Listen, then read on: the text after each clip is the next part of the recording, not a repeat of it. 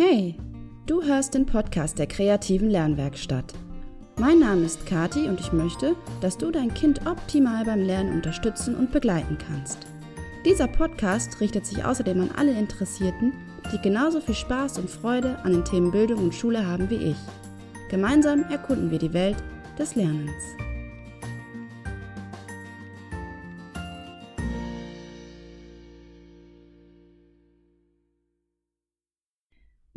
Hörst Folge 3 des Podcasts der kreativen Lernwerkstatt und ich freue mich wieder riesig, dass du mit dabei bist und mir oder uns heute einige Minuten deiner wertvollen Aufmerksamkeit schenkst. Ein großes Dankeschön.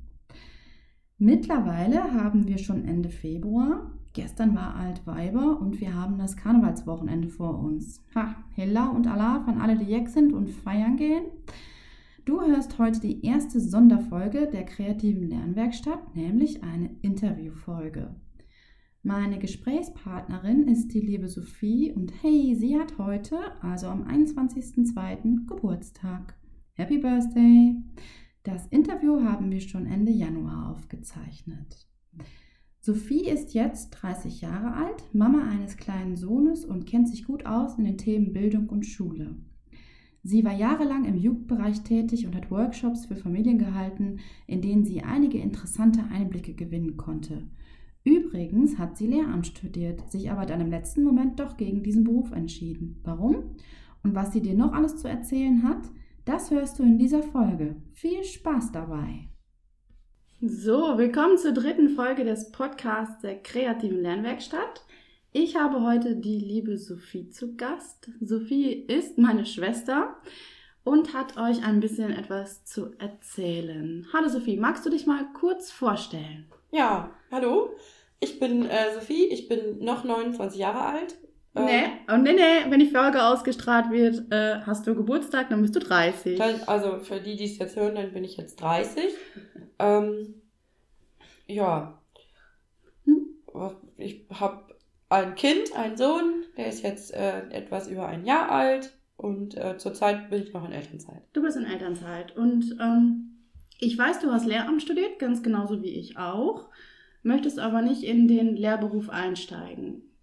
Möchtest du mal erzählen, warum? Ja, also ähm, ich hatte immer schon im Studium damit gehadert, ob ich das überhaupt so für mich als den richtigen Weg sehe, weil ich ähm, ähnlich wie du ja auch Fächer studiert habe, die aber ähm, so mal ohne den konkreten Lehramtsabschluss den Berufseinstieg dann doch erschweren, habe ich mich dann immer dazu durchgerungen, das Lehramtsstudium dann irgendwie doch weiter zu fokussieren und habe es dann letzten Endes zu Ende gemacht, weil ich dann auch schwanger geworden bin ähm, und dachte, gut, du musst das Studium jetzt fertig machen.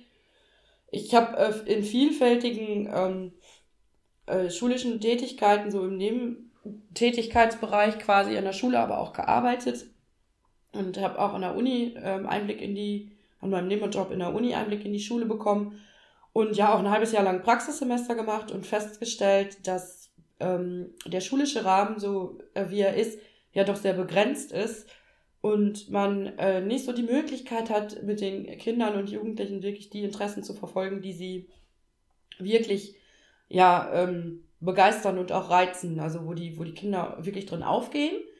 Und ähm, habe für mich selber aber schnell gemerkt, dass das ist aber das, was ich eigentlich will. Also ich habe Spaß daran, mit Leuten irgendwie auf einer bildungs- oder wissenschaftlichen Ebene, sagen wir mal, zu arbeiten. Mhm. Ähm, aber mit den Leuten gemeinsam so einen Aha-Effekt zu erarbeiten. Und das bietet der schulische Rahmen gerade in den Bereichen, die ich studiert habe. Ich habe ja auch katholische Religionslehre und Geschichte studiert.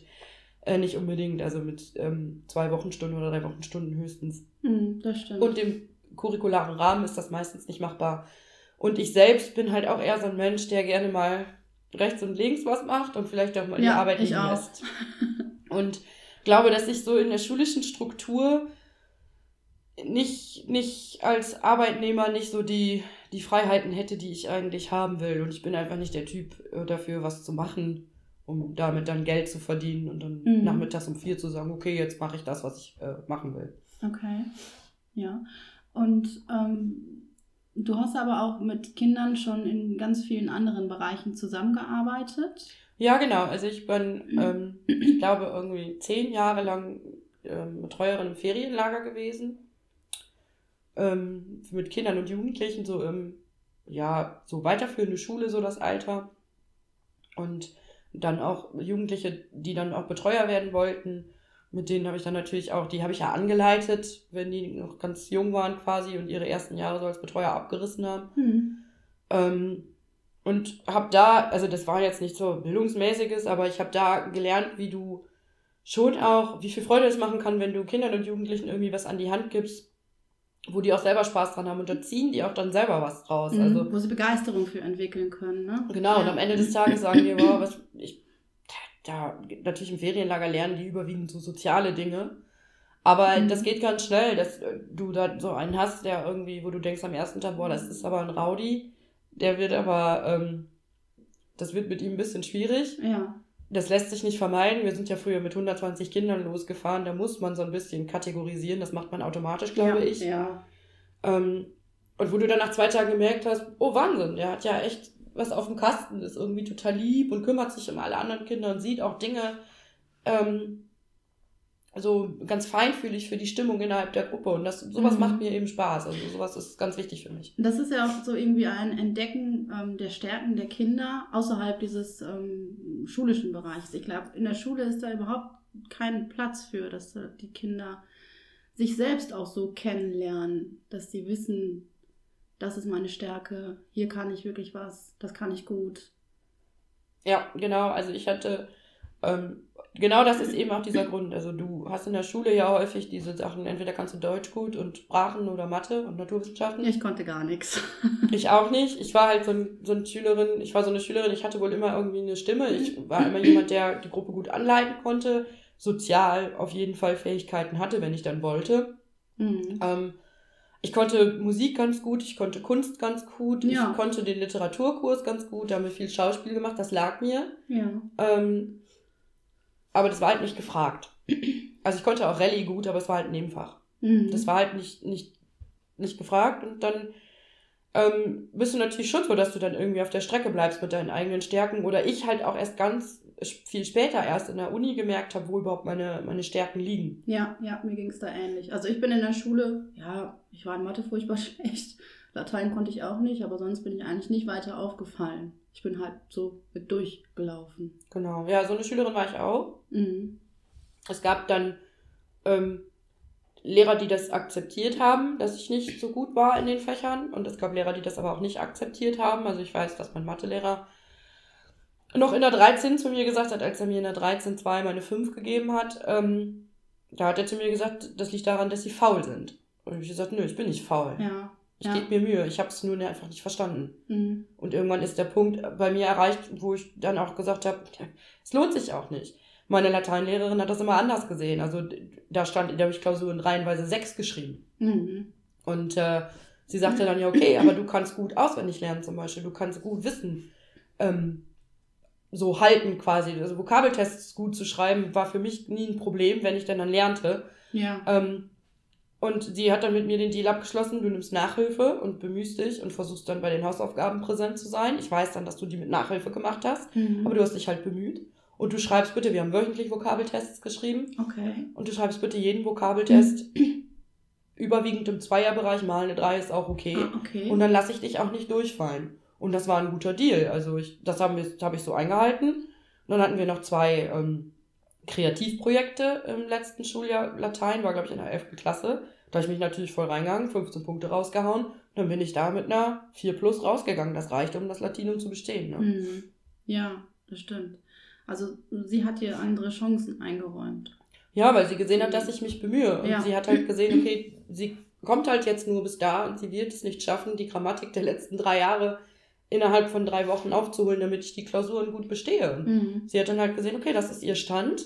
Und wenn sie sich bemüht, also das ist es ja, man muss, finde ich, bei, bei der Benotung in der Schule auch immer sehen, ähm, nicht nur das Ergebnis, sondern auch die, die Ja. Bemühungen, die dahinter stecken. Also Ja. Leistung ist für mich nicht immer nur das Endergebnis, sondern auch die Bemühung und die Mühe, die sich einer dabei macht. Ne? Mhm, Also stimmt, das ist ein ganz wichtiges Thema. Sehe ich auch so. für einen Handballer, ich hatte mit vielen, ähm, wir haben ja hier bei uns zu Hause einen sehr erfolgreichen Handballverein. Ja. Viele meiner Mitschüler spielten da äh, in der Mannschaft und die halfen dann gelegentlich mal in der ersten Mannschaft aus, die ja dann zeitweise auch in der ersten Bundesliga spielte.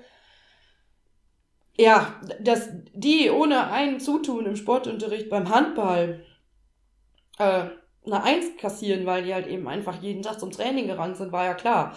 Ich musste dann teilweise gegen Männer Handball spielen, die sind 1,80 Meter groß. Ich bin ohne hohe Schuhe 1,58 Meter groß. Die haben den Ball ohne Probleme über meinen Kopf. Ich kam da nicht dran. Und meine Sportlehrerin sagte dann zu mir, Sophie, du musst höher springen. Ja, schön. Und ich habe gedacht, ja. Wie soll ich höher springen? Ja, also ich habe ihr dann auch zugerufen, gut, dann stellen Sie mir hier so ein, äh, es gibt ja diese Sprungfedern, die so erleichtern, wenn man über einen Barren oder Kasten springen muss. Und ich gesagt, stellen Sie mir so ein Ding dahin, dann kann ich höher springen. Und hat sie es getan? Nein, sie hat es nicht getan, aber sie hat sich damit zufrieden gegeben, dass ihre Forderung ziemlich, ja, galant gesagt, dämlich war. Mhm. Weil sie eingesehen hat, dass ich nicht auf 1,80 Meter Höhe springen kann. Ja, das stimmt. Ja. Und ähm, du warst ja auch lange in der OGS tätig, also im offenen Ganztag, und hast da viele Schüler erlebt. Ähm, wie war da so dein Eindruck? Können Schüler im schulischen System selbst, also gut lernen? Ist es, ist es was anderes, als wenn sie zu Hause sich hinsetzen und lernen? Mm, Ich habe tatsächlich immer das, am Anfang das Gefühl gehabt, da ich ja jemand bin, der nicht aus dem Ganz, also ich habe hab ja selber keine Ganztagsschule besucht. als- nee, ich auch nicht. Ja. Das war ja damals noch nicht so. Ja. Ähm, hatte ich immer das Gefühl, dass den Kindern da irgendwie was mitgenommen wird. Weil man, ich, also ich persönlich bin der Meinung, ähm, zu Hause kann man sicherlich besser lernen, weil man vielleicht in einer Umgebung ist, in der man sich wohler fühlt. Mhm. Ich habe tatsächlich die Erfahrung gemacht, dass mir die Kinder, weil ich sie auch mal offen darauf angesprochen habe, gesagt haben, ja gut, ich kenne es nicht anders, ne? Mhm. Ich bin mal in der Grundschule an eine OGS gegangen und jetzt auch, wir kennen es ja nicht anders. Ja, gut, aber jetzt ist es ja so, dass ähm, die OGS natürlich auch viele Vorteile bietet, vor allem für, für Familien, wo beide Elternteile arbeiten oder Alleinerziehende äh, da sind. Hast du vielleicht ein, irgendwie eine Idee, wie man die OGS noch anders gestalten kann? Also, dass es irgendwie positiver oder dass das Lernen noch besser funktioniert? Ich glaube, das Wichtige beim Lernen ist, also ähm, ich wüsste jetzt gar nicht, ob es an, der, an dem Lernen in der Schule liegt. Ich glaube, das Wichtige beim Lernen ist, dass man jeder für sich das individuell rausfinden muss. Ich wusste als Schülerin Mhm. auch ganz lange nicht, wie ich äh, zu lernen habe Mhm. und wie das bei mir wirklich gut funktioniert. Das habe ich dann Ja. erst in der Uni gelernt. Ja. Jeder hat da so seinen eigenen Weg. Es gibt Menschen, die können sich auch als Erwachsene zum Beispiel noch in die Bibliothek setzen mit 100 anderen Leuten um sich herum und lernen. Das war für mich nie was. Und solche Schüler habe ich auch Nee, gesehen auch in der. OGS, die auch da Hausaufgaben machen konnten, Vokabeln lernen konnten, Mhm. während 30 andere um sie herum sitzen. Ja. Ähm, es gibt Menschen, die lernen bei Musik. Es gibt Menschen, die lernen visuell. Es gibt Menschen, die lernen auditiv. Ich zum Beispiel muss immer visuell und auditiv miteinander verknüpfen, damit Mhm. ich das wirklich verinnerliche und es auch verstehe. Ja. Ähm, und ich glaube, dass der große, die große Herausforderung beim Lernen, egal in welchem Umfeld, ist eigentlich herauszufinden, was für ein Typ du bist. Ja. Und wenn Kinder, die, es gibt Kinder, die machen das gut mit. Mhm. Und es gibt Kinder, die können aber eben nicht so gut in der OGS lernen. Ja, es gibt auch viele Kinder, die einfach über Bewe Bewegung sehr viel und gut lernen. Und das ist natürlich im Bereich Schule immer eine Schwierigkeit oder eine große Herausforderung. Ja, also ich laufe zum Beispiel auch immer viel durch die Gegend beim, beim Lernen, was mir jetzt so in der Bib nicht ermöglicht Ja, werden beim würde. Jetzt. Auswendiglernen ist es bei mir auch häufig so. Genau. Mhm. Und ich lerne auch laut. Ja. Also wenn ich für die Uni Mhm. gelernt habe, habe ich immer meinem Hund meine Karteikarten vorgelesen. Mhm. Und dann irgendwann bis zum Schluss, dann bis ich sie auswendig konnte, Ja. auswendig vorerzählt, weil ich es auch irgendwie doof finde, mich mit mir selber zu Das unterhalten. ist immer so ein bisschen diese Sprechmelodie, an die ich mich erinnere. Ja, genau. ne? Die Sprechmelodie, an die ich mich erinnere. Und dann bin ich, je nachdem, wie wichtig mir ein Thema war, entweder habe ich es dann auch irgendwann verinnerlicht und Ja. verstanden. Mhm. Oder aber ich war zumindest in der Klausur, wenn man so fünf Klausuren in einer Woche schreibt, wissen wir alle, ist das nicht unbedingt einfach, das alles auch wirklich zu verinnerlichen. Ja, und auch zu War- trennen. War ich aber auch immer in der Lage dazu, mir anhand dieser verschiedenen Sprechmelodien Lehrbuchsätze Mhm. für die einzelnen Klausurfragen wirklich so herunterzuschreiben, weil ich die Melodie wusste. Ich habe im Kopf wieder aufgerufen und dann runtergeschrieben. Und ich, warum sollten Kinder anders lernen als Erwachsene? Ja. Und ich wäre froh gewesen, wenn ich vielleicht eher herausgefunden hätte, was für ein Lerntyp ich bin. Dann wäre mir wahrscheinlich einiges leichter gefallen. Wahrscheinlich, aber ich glaube, in der Schule ähm, lernt man das auch nicht so wirklich, ne? Nein, weil ich glaube, in der Schule ist auch das große Problem. Ich habe da heute, wir sind gerade mit unserem Einjährigen in der Eingewöhnung. Ähm, und wir haben zum Beispiel einen Sohn, der ähm, viel so, der brabbelt schon viel, der konnte früh greifen. Also Eingewöhnung heißt, ihr bei der Tagesmutter. gerade bei der Tagesmutter genau. an die sollen sich aneinander gewöhnen quasi. Genau, okay. genau. Mhm.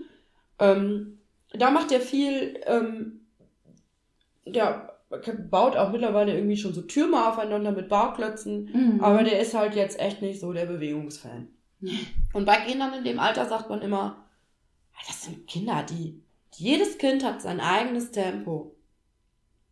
Das ist voll okay. Das eine Kind läuft mit neun Monaten, das andere mit anderthalb Mhm. Jahren. Und in der Schule werden sie alle angeglichen. Und dann sind die fünf Ja. Jahre alt und es geht so auf die Anmeldung für die Schule zu und ab dann müssen die bestimmte Dinge einfach können. Mhm. Und wenn die die nicht können, natürlich muss man irgendwann so entwicklungsmäßig auf einem bestimmten Level sein. Mhm. Aber in der Schule neigen wir dann auf einmal dazu, ja, jetzt kannst du das nicht.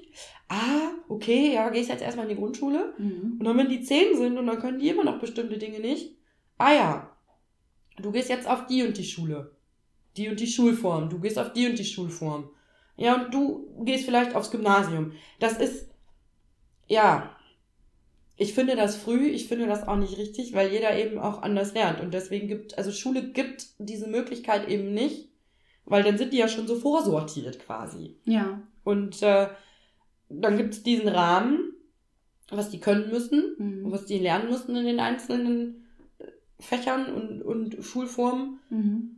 Ja, und wenn du dann irgendwie, weil du vielleicht ein bisschen zu spät schreiben gelernt hast, dann sitzt du da manchmal halt auch einfach fest. Ja, das stimmt. Ne? Und bist vielleicht aber super der Künstler, kommst aber nicht dazu, Mhm. weil da zählt ja sowieso nicht so viel in der Schule und dann bist du vielleicht auch noch auf einer Schulform gelandet, deren Abschluss nicht unbedingt dazu befähigt und dann wissen wir alle, was so gesellschaftliche Abwärtsspiralen manchmal mit einem machen. Ja, das ist, ich finde das auch einfach so schade, dass ähm, wenn man irgendwie in einem künstlerischen Bereich besonders talentiert ist, das wird so selten dann wirklich ähm, anerkannt. Das ist jedenfalls so mein Gefühl. Da kann man halt irgendwie wenig mit anfangen in der Schule und dann. Ja, ja, also ich hatte eine Freundin, die ähm, hat später auch Kunst studiert, also lernt auch. Äh, die ist mit mir zur Schule gegangen bis zur 10. Klasse und hat dann ganz schnell festgestellt, die hat ein unheimliches künstlerisches Talent. Und die hat dann aber festgestellt, ja, in der Schule kann ich da nicht viel mit reißen. Die ist danach auf eine andere Schule gegangen, hat woanders ihr Abi gemacht, weil sie da ähm, eine bessere Förderung Ja. im, im Bereich der, Ku- der Mhm. Kunst halt erhalten hat. Ne? Mhm. Gut, das eine war jetzt, glaube ich, eine Privatschule, wenn ich mich richtig erinnere. Oh, okay. Ich war halt am städtischen Gymnasium, wir waren auf dem städtischen Gymnasium. Das ist natürlich auch immer, das Problem ist, die Schulen, man hört sich immer so böse an, Schule kann das nicht leisten. Also, ne, oder Schule leistet das nicht oder erlaubt es nicht. Ja, wie auch, ne? Also man muss sich ja auch vorstellen, man sitzt da mit 30 Schülern und hat diesen Vor Ja. diese Vorgaben, die man um, umsetzen muss. Und ähm, das war halt für mich was, auch wieder auf die Eingangsfrage mal zurückzugehen, warum ich mich gegen das Lehramt entschieden habe. Weil Mhm.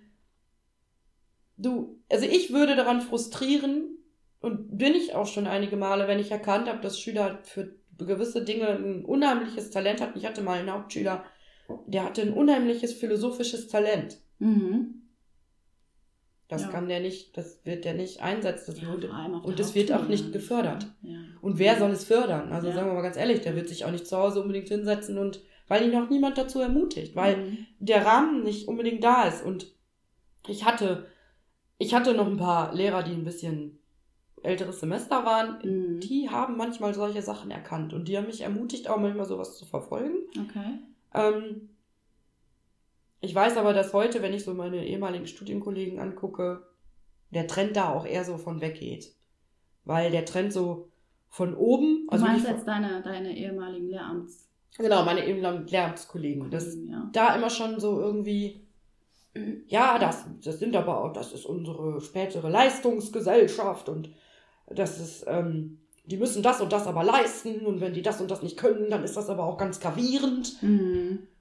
Und ich glaube, dass das einfach so ein bisschen, das, ich meine, das hat so ein Lehrer nicht von alleine, sondern das ist ja auch der Druck, der berufliche Druck, der Ja, ihm von oben natürlich. aufdiktiert wird. Ja. Ne? Und das ist das Problem in der Schule, glaube ich. Ich einfach. finde ja auch einfach, dass eine Person, äh, es, ist halt viel zu wenig, um 30 Kinder zu betreuen oder 25 oder 20 in der Grundschule. Das Ja, also wir sind ja wie soll mittlerweile man schon dem denn gerecht werden? Wir Also, sind ja. mittlerweile ja schon dabei, was es ja bei mir zumindest gar nicht gab, individuelle Differenzierung, Differenzierung. Mhm, stimmt. Irgendwann fing Ja. das so an, als ich in der achten Klasse war, da war das mit Pisa gerade zwei Jahre vorbei, der große Pisa-Schock, da fing es an, oh, wir machen Differenzierung nach oben.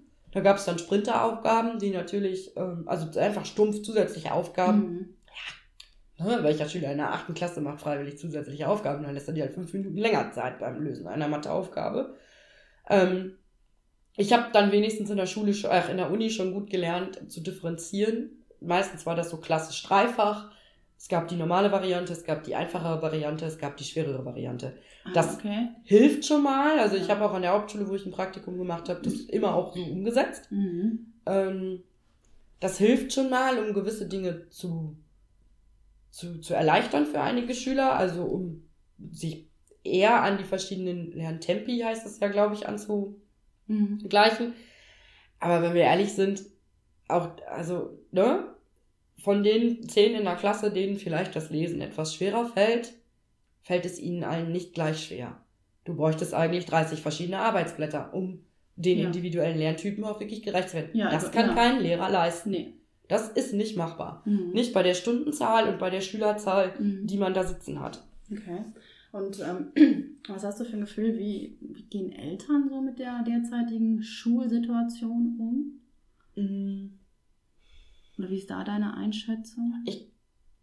Also ich habe ja bis, ähm, ich habe jetzt auch schon ein Jahr, über ein Jahr lang nicht mehr da, also in der Schule wirklich aktiv gearbeitet, deswegen kann ich es Mhm. jetzt gerade nicht so Ja.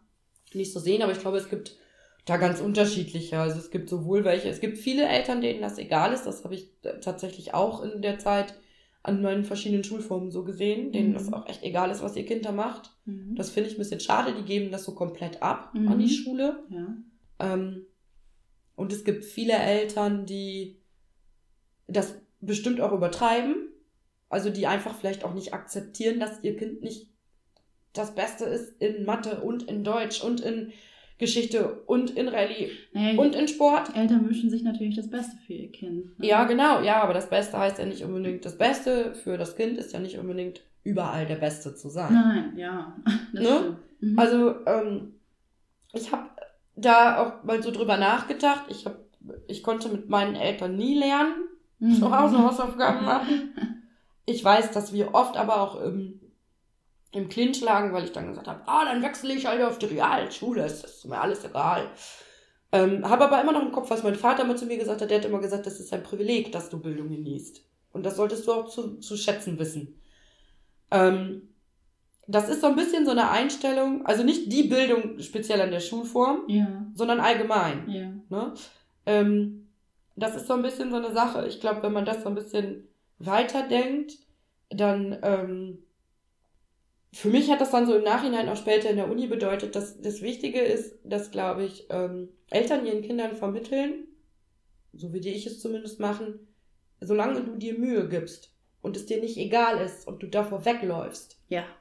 Ist es, ist es auch gut, was du machst. Mhm. Und wenn du dein Bestes gibst, Mhm. dann ist das gut für uns. Dann ist das cool für uns und dann kommen wir damit, also Mhm. dann, dann sind wir stolz auf dich. Und ich glaube auch, dass in der Regel, wenn, wenn man wirklich mit Elan, mit voller Kraft irgendwie dabei ist, dass es sich dann auch irgendwie in der, also häufig zum Guten dann auch wendet, dass da auch was Gutes bei rumkommt. Es muss ja jetzt nicht die Einzelmathe sein, aber es ist dann irgendwie was anderes. Man wächst ja auch an ganz anderen Aufgaben. Genau, also du hast ja dann auch Erfolge. Also wenn du wirklich Ja. lernst und vernünftig lernst, Ja, also glaube ich einfach, dann hast du Erfolge. genau. Und die stärken das Fest- Selbstwertgefühl. Genau, und dann bist du auch automatisch motiviert weiterzumachen. Ja, Ne? Wenn ja. du natürlich mit dem falschen Lernweg daran herangehst, wirst du keine Erfolge sehen. Nee, Und das ist demotivierend. ja. Und da muss man halt hin. Und das ist das, was ich Mhm. ja auch eben schon gesagt habe. Jedes Kind hat seinen individuellen Weg. Und ich glaube, Mhm. Aber woher soll auch jemand, der sich nicht so viel mit Bildung auseinandersetzt, also äh, wir haben es beide studiert, wir haben beide auch ein pädagogisches Grundstudium ableisten müssen. Ja. Ähm, ich selber bin vom Mocker gefallen, als ich mein Seminar zu Lesestrategien im Geschichtsunterricht hatte. Okay. Da haben wir jede Woche eine neue Lesestrategie kennengelernt. Und? Ja, ich wusste gar nicht, dass man so unterschiedlich lesen kann. ähm, wie soll man als Elternteil, aber wenn du ne, zwei Kinder hast, die sind beide irgendwie in der Schule, beide Eltern sind berufstätig und du hast einfach sowas nie gelernt, weil du was Ja. anderes gelernt hast und wie eine Ausbildung gemacht hast oder was anderes studiert hast. Wie willst du da wissen, dass es diese 500 Milliarden verschiedenen Möglichkeiten gibt Mhm. zu lernen Ja, ich denke. und dann auch noch herauszufinden, wie lernt dann mein eines Kind und wie lernt dann mein anderes Kind und wie bringe ich das alles noch in den Alltag unter? Ja. Das ist super schwierig. Ja, das denke ich auch. Und das kann auch wieder kein Lehrer leisten. Man, ne? ich denke mal, man gibt ja dann als Elternteil einfach seine eigene Erfahrung weiter, wie man selbst am besten irgendwie gelernt hat. Ja, Ja. Genau. Das muss aber ja überhaupt nicht auf ähm, das Kind dann zutreffen. Ja, wenn du dann zum Beispiel jemanden hast, wenn dein Elternteil, wie dein Vater gut in Mathe ist und du selber nicht, dann hast Ja. du schon irgendwie den Salat. ja, Und Pädagogik, gerade in der Schule, hat sich ja auch weiterentwickelt. Also, ähm, wenn ich daran denke, dass in unserer Elterngeneration noch genug Leute umerzogen wurden, weil sie Linkshänder waren und Mhm. dazu gezwungen wurden, mit der rechten Hand zu schreiben, mhm. Dann möchte ich gar nicht wissen, wie das war, wenn das dann, also Lernen war wahrscheinlich halt einfach irgendwie sitzen und lernen. Und Ja, still das- und bloß gerade sitzen eine und kein, Fleißsache, ne? genau, kein Geräusch machen. Ja. So. Es gibt aber halt eben Kinder, die müssen mal fünf Minuten rennen. Also auch das habe ich schon gesehen. Ich habe Ja. ähm, wenn ich mich zum Beispiel mit meinen Kindern in einer, in einer Jugendbetreuung, wenn ich die einmal die Woche betreut habe, hinsetzen wollte und irgendwie mal konzentriert ein Spiel spielen wollte und das gelang nicht, weil irgendwas vorgefallen war, dann bin ich auch schon mal fünf Runden mit denen um die Kirche gerannt. Mhm. Und siehe da, dann konnten die das, Ja. weil die noch Bewegungsüberschuss hatten. Und Genau. das muss man sehen, ne? Ja. Ja. Ja, und ich stelle mir auch vor, dass ähm, wenn, ein, wenn ein Schüler in der Schule vielleicht nicht so gut ist und trotz OGS dann zu Hause noch etwas nachholen muss, möchte, darf, kann, ähm, dass es natürlich dann irgendwie schwierig ist, wenn man schon acht Stunden in der Schule gesessen hat. Und dass man sich dann nochmal hinsetzt, nochmal irgendwie die Konzentration und die Motivation aufbringt, noch was zu tun, ist, ähm, glaube ich, wirklich eine Herausforderung für Eltern und Kinder. Ja, das glaube ich auch. Also gerade für Kinder. Ähm, ich habe das in der Uni manchmal auch gekonnt. Das lag am Thema, wenn es mich gut interessiert hatte. Ja, ja, ja, da sind wir wieder bei der Begeisterung. Ne? Konnte ich durcharbeiten, noch und nöcher. Mhm. Aber grundsätzlich sehe ich das eben auch so. Und was ich immer viel finde, ist, also, es ist so ein schmaler Grad zwischen, das hatte ich ja eben auch schon gesagt, das Kind so ganz selbst machen zu lassen und Ja. es so voll auf sich alleine gestellt lernen zu lassen Mhm. und es so ähm, sehr äh, in enge Bahnen pressen. Ja. Ich glaube, es ist unheimlich schwierig, da herauszufinden, wie viel Anleitung mein Kind noch braucht und wie viel, ja, wie viel, wie viel Rahmen ich meinem Kind noch setzen muss und wie viel es auch selber entscheiden kann. Also Mhm. ich, als ich meine Lernpläne so selber geschrieben habe, als ich selber angefangen habe, mein Lernen zu strukturieren, Ja. habe ich da auch einen bestimmten Mechanismus hintergesehen. Und ich bin eigentlich, im, also ich bin ein Mensch, entweder habe ich Ordnung oder ich habe absolutes Chaos. Mhm. Wenn ich keine Liste abhaken kann, kannst du, also ich glaube, manchmal würde man mich dann zwischen irgendwelchen Müllbergen zu Hause finden. Oh ähm, ich versinke dann, ja, das habe ich von meiner Mama, entweder ist es ganz strukturiert oder ist es, Hop oder Top? ja. Okay. Ähm, und als ich das hingekriegt habe, dass ich mir selber Lernpläne geschrieben habe, weil ich selber auch den Stoff überblickt habe, weil ich wusste, worauf kommt es eigentlich an, weil in der Uni auch eine andere Transparenz gezeigt wurde, was in der Klausur von dir verlangt wird. Das war bei Mhm. mir früher in der Schule nicht so. Mhm. Was ich irgendwie war mir gar nicht klar, was in der Klausur drankommt. Ja. Ich dachte dann immer, ja, kannst du mir mal eben aufschreiben in der, in der letzten Stunde vor der Arbeit, Was kommt denn dran? was kommt dann dran? Ja. Und dann hat man sich da irgendwie mit auseinandergesetzt. So also, viel! Also total irgendwie so, hä? Ja. wenn ich das jetzt so reflektiere für mich, so in diesem Gespräch, merke ich halt, dass ich da später einfach ganz anders dran gegangen bin. Und ich habe mir Lernpläne geschrieben. Ich habe für jede Klausur grundsätzlich sechs Wochen gelernt.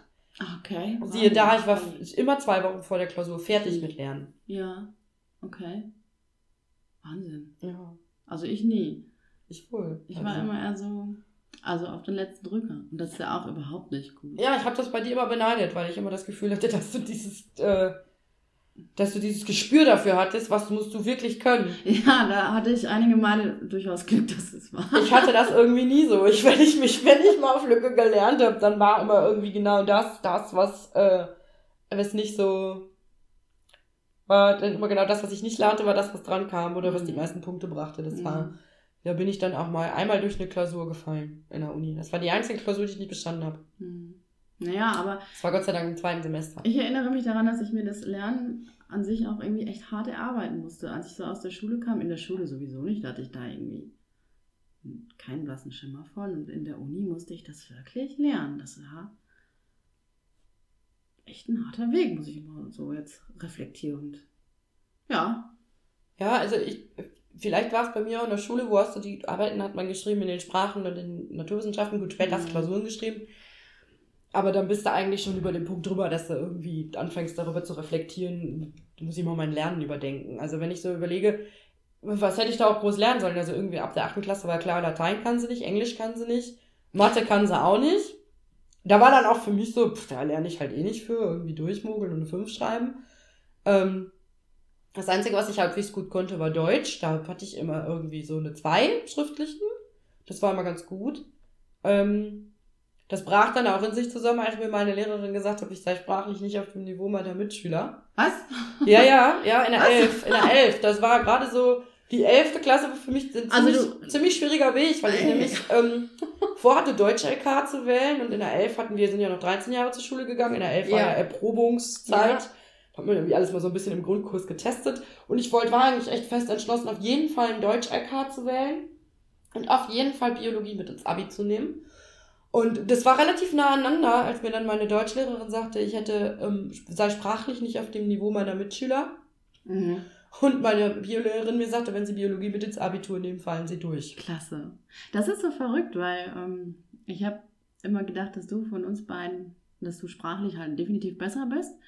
Ähm, ich hatte in der Elf auch äh, eine Deutschlehrerin und ich äh, stand fünf und ich habe mir gedacht, komm, nimmst du das doch mit ins Abi, machst du eine LK draus, also einen Leistungskurs Deutsch und siehe da, die Note war dann keine fünf mehr, sondern eine drei. Aber es hat auch ein Lehrerwechsel stattgefunden. Also ich glaube schon, dass die ähm, Beziehung zur Lehrperson oder zum, zum, zum Menschen, mit dem, man, mit dem man lernt, dass sie unglaublich wichtig ist und total viel Einfluss hat auf den letztendlichen Verlauf. Ja, also ich bin, ich hatte zu meiner Deutschlehrerin damals und auch zu meiner ähm, Biolehrerin tatsächlich keinen guten, keine gute Mhm. Beziehung. Ähm, ich mochte die einfach nicht. Ich habe es dann auch so gemacht, also ich habe dann den Deutsch LK gewählt und ich habe Biologie mit ins Abi genommen, Mhm. weil Bio stand ich 5 plus und in Mathe stand ich 5 minus und ich Mhm. brauchte eine Naturwissenschaft. ja, so ist das, ne? Ähm, ich habe später mein Biologie-Abitur, meine Biologie-Abiklausur, ich habe ein Zentralabitur auch gemacht. Das heißt, man kann mir jetzt auch nicht vorwerfen, ich, mein Lehrer hätte mich schön gemauschelt. Ich war die beste Biologie-Note, die ich jemals hatte, mit einer 3 plus bestanden. Und ähm, ich habe nachher letzten Endes den, ähm, den Deutsch-LK gewählt, weil meine Rallye- damalige Rallye-Lehrerin, mit der ich übrigens drei Jahre lang ganz schlecht klarkam, aber in der Oberstufe wendete sich das Blatt. Keiner weiß warum ähm, mir nach einer Hausaufgabe sagte, ähm, Sophie, ich muss Ihnen sagen, und die ist auch Deutschlehrerin, sagte sie, Sophie, ich muss Ihnen sagen, rhetorisch ziehen Sie hier alle ab. Und da dachte ich, siehst du, Sophie, bist doch nicht so schlecht in Deutsch. Das wunderte mich Ja, auch. aber da, also, mich wundert das, dass die Einschätzungen da so auseinandergehen. ja, das ist häufig so. Also ja, ich, ähm, das ist ja eigentlich auch schade. Ne? Das ist- Obwohl auch gut. Also es hat ja immer was Gutes und was Schlechtes. ja, aber Ja. genau da ist natürlich auch so dieses Ding. Also du wirst auch individuell von, von, also wir sind alles nur Menschen und Lehrer auch. Ja. Und Ja, ja. Ähm, ja, vielleicht ist, stimmt die Chemie zwischen dem einen Lehrer und dem einen Schüler nicht. Mhm. Und dann kann Lernen auch ganz, ganz schnell blockiert werden. Ja. Also meine Story ist ja immer, mir hat mal einer in der sechsten Klasse, hat mir mal mein Physiklehrer gesagt, hat er mich gefragt vor der versammelten Mannschaft, also vor allen Schülern, ob ich dumm bin. Er hat gesagt, Sophie, kann es sein, dass du dumm Oh bist? nein. Vor allem. Nein. Ja, das ist das große Trauma meines Lebens. Das ja, habe ich heute noch. Ja, ich, das macht doch was mit einem. Mit einem. In der sechsten Klasse ist man echt noch klein Ja, eigentlich. Ich ne? habe das heute noch. Ich hatte die, Mensch. die letzte mündliche Prüfung, die ich hatte in der Uni, Mhm. war in Erziehungswissenschaften. Ähm, und ich war mir sicher, äh, die mache ich ganz gut. Ich habe nämlich echt schon viele, viele, viele mündliche Prüfungen in der Uni gehabt. Mit Prüfern, wo mich meine Kommilitonen gefragt haben, bist du lebensmüde, dass du da deine mündliche Ja. Prüfung machst. Ja. Und ich ähm, habe eine These aufgestellt, die ich habe ich auch vertreten. Ich habe diese These, ich muss jedes Mal lachen, wenn ich ähm, in den Nachrichten höre, dass die OECD herausgefunden hat, ich führe die These jetzt nicht weiter aus, dass die äh, OECD herausgefunden hat, dass diese These, die ich da aufgestellt habe, immer noch gültig ist. Aha, okay. Jahrelang ist das, also es ist jetzt wirklich, das ist halbjährlich höre ich das in den Nachrichten oder lese das irgendwo. in so- OECD ist, äh, was?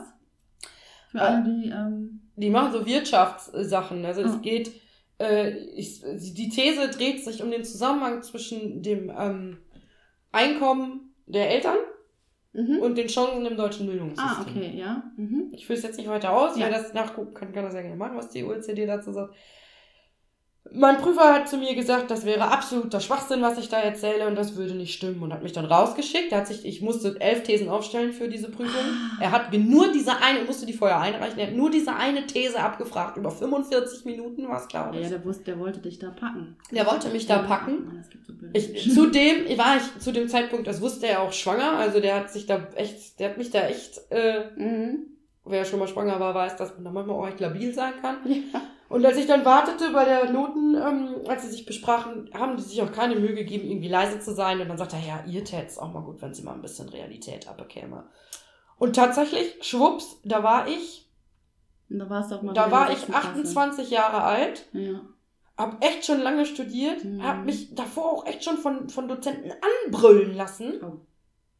Mal irgendwann. Mhm. Aber genau in dem Moment, wie du es gerade gesagt hast, da war ich wieder in der sechsten Klasse. Da war ich wieder das kleine Mädchen, was heulend nach Hause wollte. Ja. Und ich bin, ich habe am Ende die Prüfung mit 4-0 bestanden. Ja.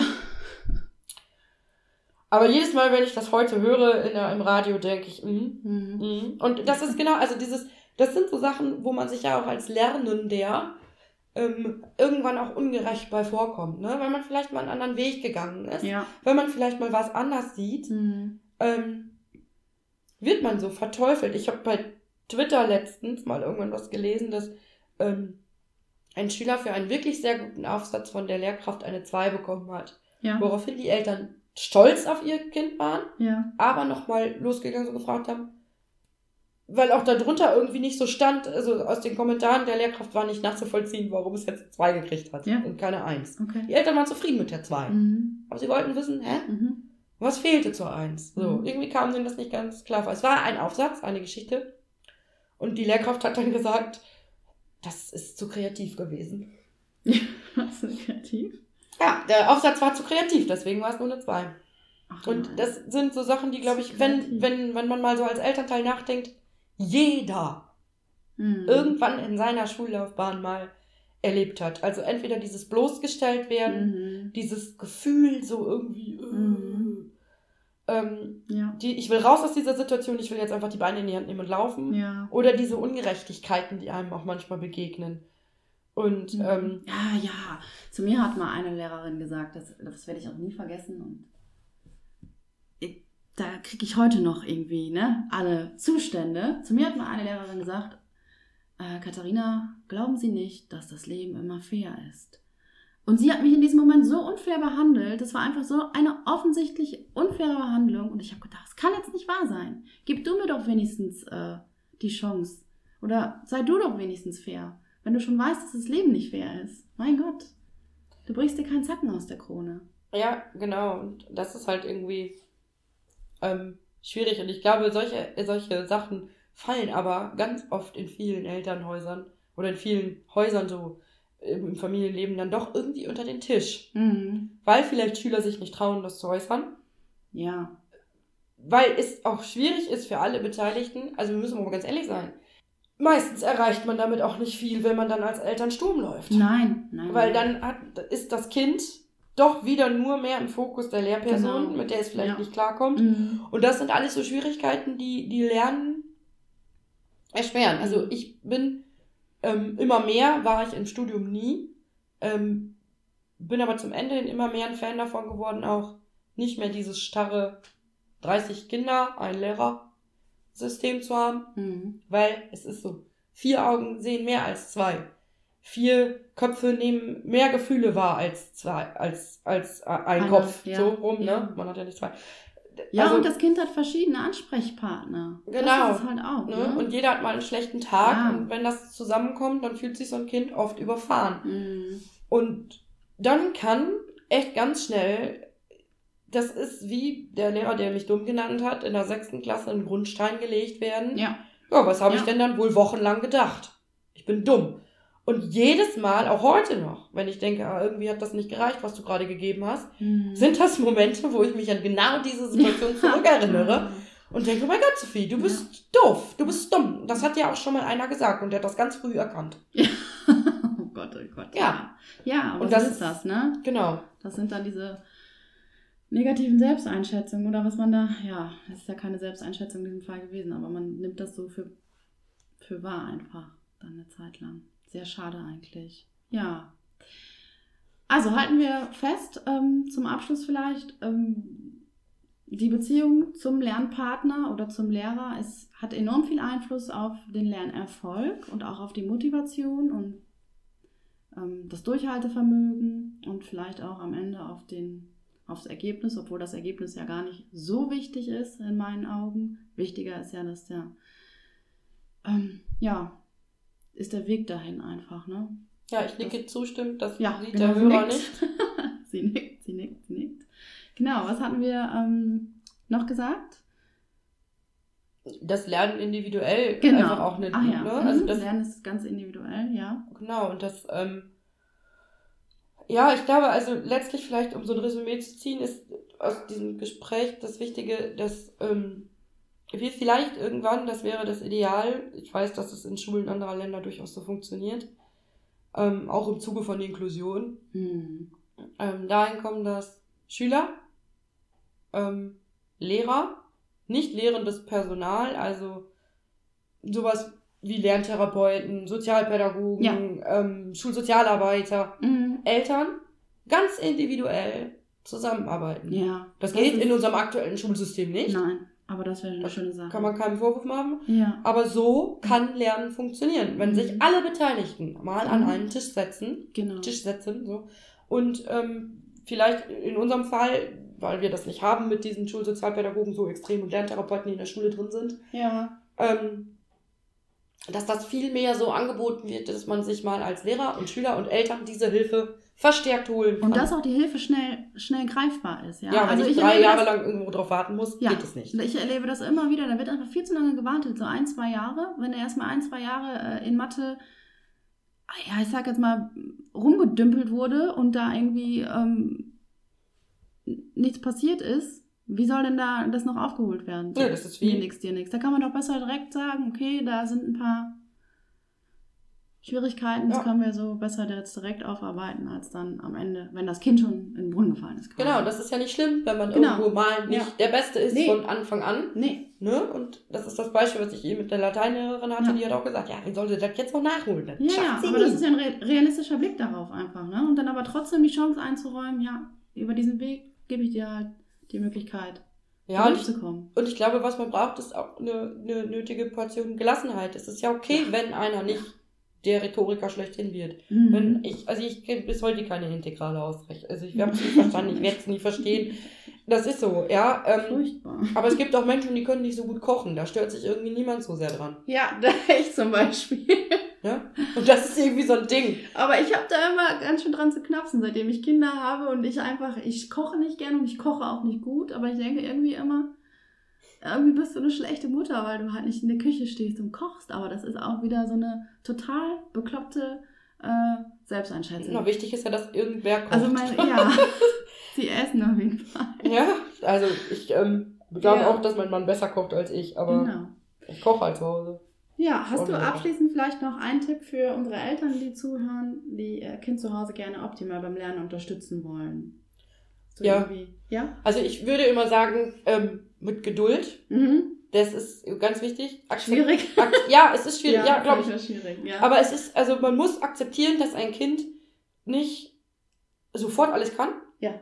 Ähm, man muss ihm die Zeit lassen, Mhm. auch in gewissen Weisen den Bewältigungsmechanismus, den es mit diesem Frust, ähm, also wo, wo es versucht, diesen Frust so irgendwie abzubauen, den es hat, weil es vielleicht etwas nicht so schnell kann.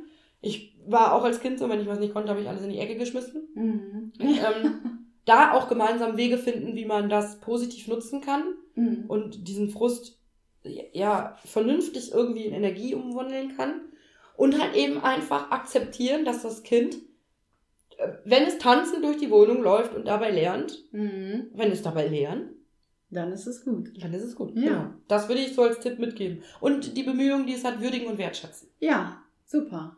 So. Okay. Dann, Sophie, bedanke ich mich ganz herzlich für dieses intensive und anregende Gespräch. Gerne, Vielen Dank. bitte. Genau. Ja. Ja. Tschüss. Tschüss. So, das war sie nun also, die dritte Podcast-Folge Und ich hoffe, wir konnten dir einen interessanten Blickwinkel geben auf Bildung und Schule. Wenn du Fragen, Anregungen, Wünsche hast, dann melde dich herzlich gern bei mir. Ich freue mich sehr über deine Rückmeldung. Gerne kannst du aber auch wie immer an meiner telefonischen Sprechstunde teilnehmen. Sie findet immer mittwochs von 19.30 bis 21 Uhr statt. Hier beantworte ich dir gerne deine Fragen rund ums Thema Lernen. Du findest die Telefonnummer auf meiner Webseite www.kreative-lernwerkstatt.net und außerdem auch auf Instagram. Hier heißen meine Seiten jeweils Kreative Lernwerkstatt, alles zusammengeschrieben. Die nächste Folge des Podcasts gibt es ab dem 6. März zu hören. So, bis dahin wünsche ich dir und deinem Kind alles Gute und Liebe. Deine Kati.